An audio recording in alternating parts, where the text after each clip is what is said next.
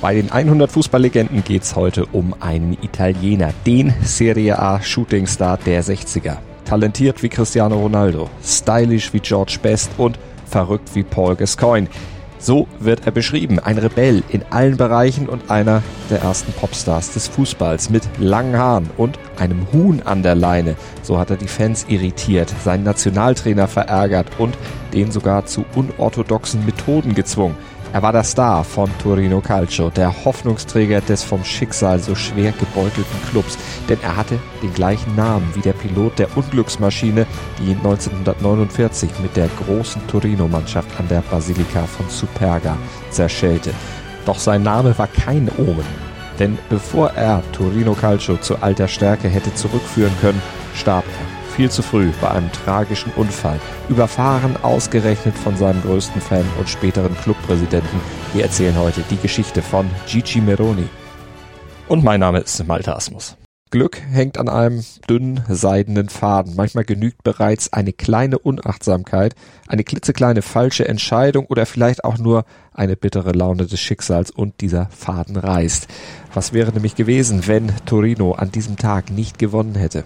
Gigi Meroni an diesem verregneten Abend des 15. Oktober 1967 nicht in dieser einen Bar mit seinem besten Kumpel und Teamkollegen und seiner Freundin hätte feiern wollen.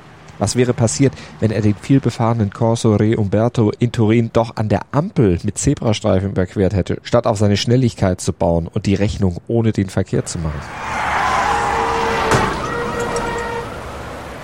Vielleicht wäre er noch am Leben. Vielleicht hätte er, der vor über 50 Jahren als großes Talent im italienischen Fußball galt, heute auf eine große Karriere zurückblicken können.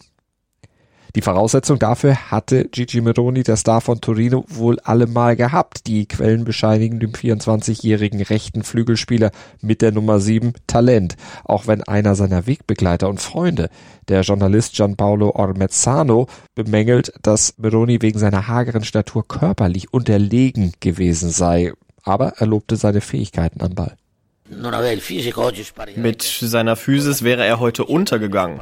Mit seiner Athletik hat er jedoch viel ausgeglichen.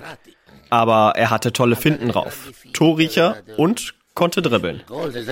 Meroni war ein Tempodribbler par excellence, hatte ein Faible für Beinschüsse und er war flexibel auf verschiedenen Offensivpositionen einsetzbar. Und er war in der Lage, in wichtigen Momenten eben das Besondere zu vollbringen. Und er war vor allem noch etwas, sagt Ormezzano, und das war es eben, was ihn zum Star machte. Das ist er geworden, weil er eine Persönlichkeit war. Er stach mit seinem Look aus der Masse der Catenaccio-Kicker hervor, nicht nur, weil er die Stutzen stets bis zu den Knöcheln runtergerollt hatte. Meroni war ein Popstar, zu einer Zeit und an einem Ort, an dem man Ähnliches einfach noch nicht kannte, erinnert sich sein Teamkollege bei Torino, Emiliano Mondonico. Er war anders, hatte lange Haare, einen anderen Lebensstil. Er war anders als wir anderen, wollte einfach kein Konformist sein. Und Meroni war so ein Nonkonformist im seinerzeit konformistischen und vor allem erzkonservativen Italien. Meroni liebte das Dolce Vita und das Extravagante, nicht nur auf dem Platz. Auch außerhalb des Sports war er eine schillernde Persönlichkeit. Er liebte schnelle Autos, schöne Frauen und die Musik der Beatles und der Stones. Gigi Meroni sah nicht nur aus wie ein Künstler, kopierte nicht nur den Kleidungsstil und die Frisuren der angesagten Musiker, er war auch selbst Künstler. Er malte, schrieb Gedichte, er liebte es einfach, sich zu inszenieren.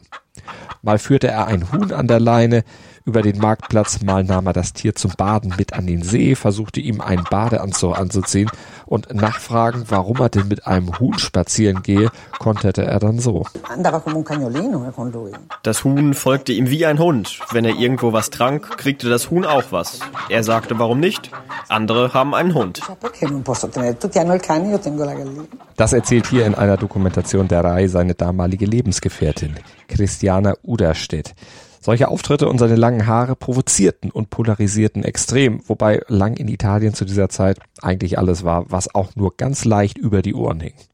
Für die Torino-Fans und die Jugend war Meroni natürlich Kult, für alte Leute dagegen ein Graus. Die breite Öffentlichkeit beäugte ihn mit enormer Skepsis. Seine Weigerung, sich die Haare schneiden zu lassen, stand lange auch seiner Nationalmannschaftskarriere im Weg. Doch Edmondo Fabri, der Nationaltrainer, der rang sich dann doch durch, Meroni zu nominieren und löste das Haarproblem auf eigene Faust. Er schnitt ihm eigenhändig die Haare ab, erklärte hier Meroni einem TV-Reporter, der sich über den neuen Look wunderte. Eh, Man hat mir die Haare geschnitten. Er hat aber gefragt, ob er darf. Ich hab's erlaubt. So freiwillig soll es aber dann doch nicht passiert sein. Vielmehr soll Fabri Meroni im Schlaf die Haare geschnitten haben. Und ein richtiger Friseur, der musste dann den Schaden einigermaßen in Grenzen halten. Die Haare waren also kurz, aber Meronis Standing in der Squadra Azzurra, das verbesserte sich nicht unbedingt. 1966 wurde er dann zum Sündenbock des peinlichen italienischen WM aus in England abgestempelt, obwohl er im entscheidenden Spiel gar nicht zum Einsatz gekommen war. Wir waren schlecht. Der Mannschaft fehlte Kraft und auch Wille, den man braucht, um auf das nötige Level zu kommen. Die Mannschaft kassiert ein Tor und ergibt sich dann der Niederlage. Zudem lebte Moroni auch noch in wilder Ehe mit einer noch verheirateten Frau zusammen, mit Christiana Uderstedt. Im katholischen Italien war das natürlich ein riesiger Skandal, den die Presse dann auch gierig ausschlachtete. Trotzdem rissen sich die Topclubs um das schwarze Schaf des italienischen Fußballs, beziehungsweise in seinem Fall sollte man vielleicht lieber sagen, das schwarze Küken. Schließlich hatten ihm die Fans nicht nur wegen seiner fransigen Haare am Pony den Spitznamen Calimero verpasst. Gigi Meroni, der hatte sogar schon einem 750 Millionen Lire Deal mit dem Lokalrivalen Juventus und dessen Boss Gianni Agnelli zugestimmt, bevor wütende Proteste und Streikandrohungen der Torino-Fans unter der Fiat-Belegschaft den Deal dann doch noch platzen ließen.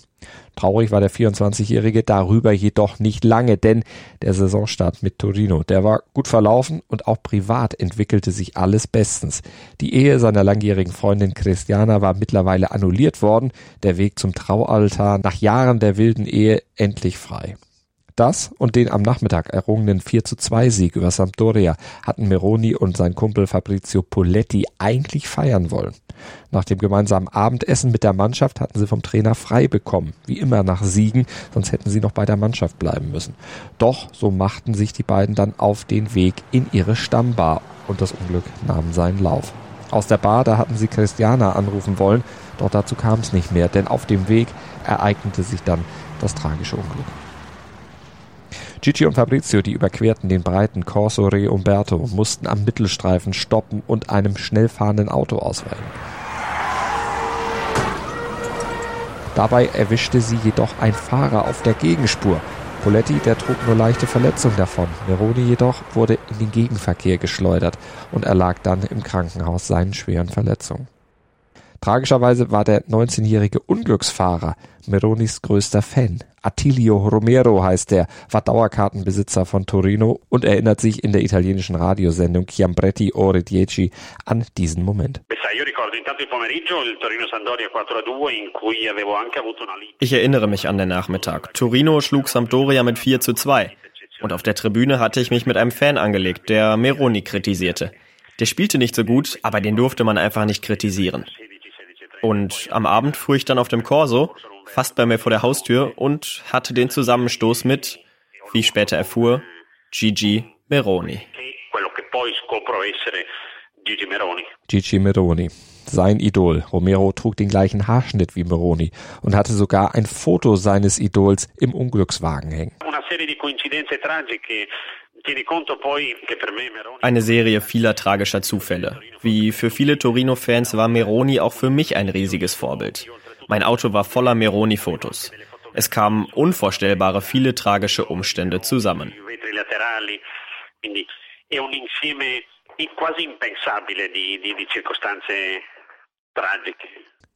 Tragisch. Romero wurde übrigens später zum höchst umstrittenen Präsidenten des Clubs Torino, aber das ist eine andere Geschichte. Selbst nach seinem Tod produzierte Meroni dann noch Schlagzeilen. Der Kaplan von Torino, der die Trauerfeier abhielt, der wurde von der katholischen Kirche mit der Exkommunizierung bedroht, weil er die heilige Messe für einen Sünder wegen der wilden Ehe abhielt. Wenige Wochen nach dem Begräbnis öffnete dann ein Verrückter das Grab, schnitt dem Leichnam Meronis die Leber raus. Er habe sicher gehen müssen, dass sein Idol tatsächlich tot sei, hatte der Mann dann der Polizei erklärt, der er das entnommene Organ Tage später überbrachte. Schon bizarr, aber auch irgendwie passend zur Extravaganz von Gigi Meroni, über den der italienische Journalist Gianni Brera einst sagte, Er war das Symbol für fantastische Fähigkeiten und soziale Freiheiten in einem Land, in dem sich eigentlich jeder andere einfach nur angepasst hatte. Ein schillernder Star, ein Rockstar des Fußballs, der letztlich ungewollt die zwei Grundregeln seiner musikalischen Idole beherzigte. Die Before You Get Old und Better Burn Out Than Fade Away. Und damit wurde er zur unsterblichen Legende. Einer von 100 Fußballlegenden. Und das war unsere erste Staffel der 100 Fußballlegenden hier auf meinsportpodcast.de. Die ersten zehn Folgen sind vorüber, aber seid gewiss, nach einer kurzen Pause, da kommen dann weitere Folgen, weitere große Fußballer und ihr könnt mitwirken an dieser Serie. Schreibt uns Ideen. Wen möchtet ihr denn hören? Vielleicht habt ihr spezielle Namen, die ihr unbedingt hören wollt, über die ihr unbedingt Neues erfahren wollt. Dann schreibt uns über unsere Social Media Kanäle oder einfach eine Mail an info at meinsportpodcast.de. Danke fürs Hören dieser ersten Staffel und sagt allen, die ihr kennt, die sich für Fußball interessieren, dass es unsere Serie gibt und bewertet sie auch gerne bei iTunes oder bei Spotify. Auch da ist das ja mittlerweile möglich. Gebt uns Sterne. Wir freuen uns sehr darüber und freuen uns, wenn ihr uns auch bei der zweiten Staffel die Treue haltet. Danke und bis dahin. Dir hat dieser Podcast gefallen? Dann klicke jetzt auf Abonnieren und empfehle ihn weiter. Bleib immer auf dem Laufenden und folge uns bei Twitter, Instagram und Facebook. Mehr Podcasts aus der weiten Welt des Sports findest du auf meinsportpodcast.de.